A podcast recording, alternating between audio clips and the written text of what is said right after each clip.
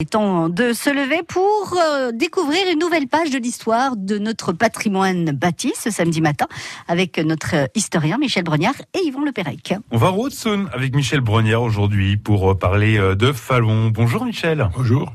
On parle de la fontaine exactement. Pourquoi? Qu'est-ce qu'elle a de particulier? D'abord, c'est probablement une des plus anciennes fontaines du département de la Haute-Saône. Euh, la plupart des édifices de ce genre datent du 19e siècle et la fontaine de Fallon a été construite en 1763. Ensuite, c'est la seule fontaine euh, monumentale qui a été construite sur les plans de Jean-Charles Colombo, un architecte byzantin. Et puis enfin, euh, elle est très belle, euh, surtout depuis 2002, année où elle a été rénovée. Donc apparemment, vous êtes en train de nous dire qu'elle vaut le détour. Elle ressemble à quoi? Il y a des bassins en enfilade qui mesurent 20 mètres de long, hein, taille exceptionnelle au XVIIIe siècle. Elle a été couverte d'une halle avec charpente de cinq fermes qui reposent sur des dés en pierre.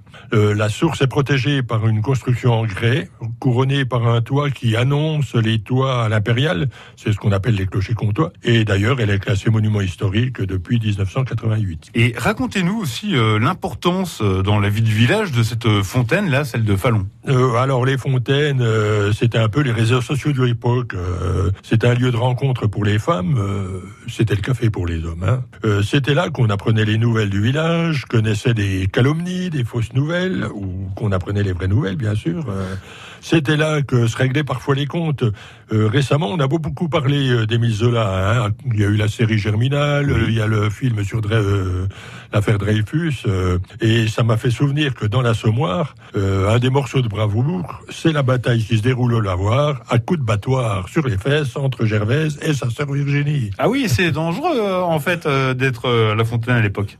Oui, ça pouvait être dangereux. Bon, mais le lavoir, c'était également un terrain de jeu pour les enfants qui passaient leur temps à jouer sur le tourniquet qui empêche les animaux de s'y abreuver, et puis à s'équisser, comme on disait, euh, ou à se pousser dans l'eau. Et rares étaient ceux qui n'avaient pas, au moins une fois dans leur vie, euh, mouillé leur culotte. Bah ouais, c'est une fontaine aussi, hein, si, si on peut pas jouer.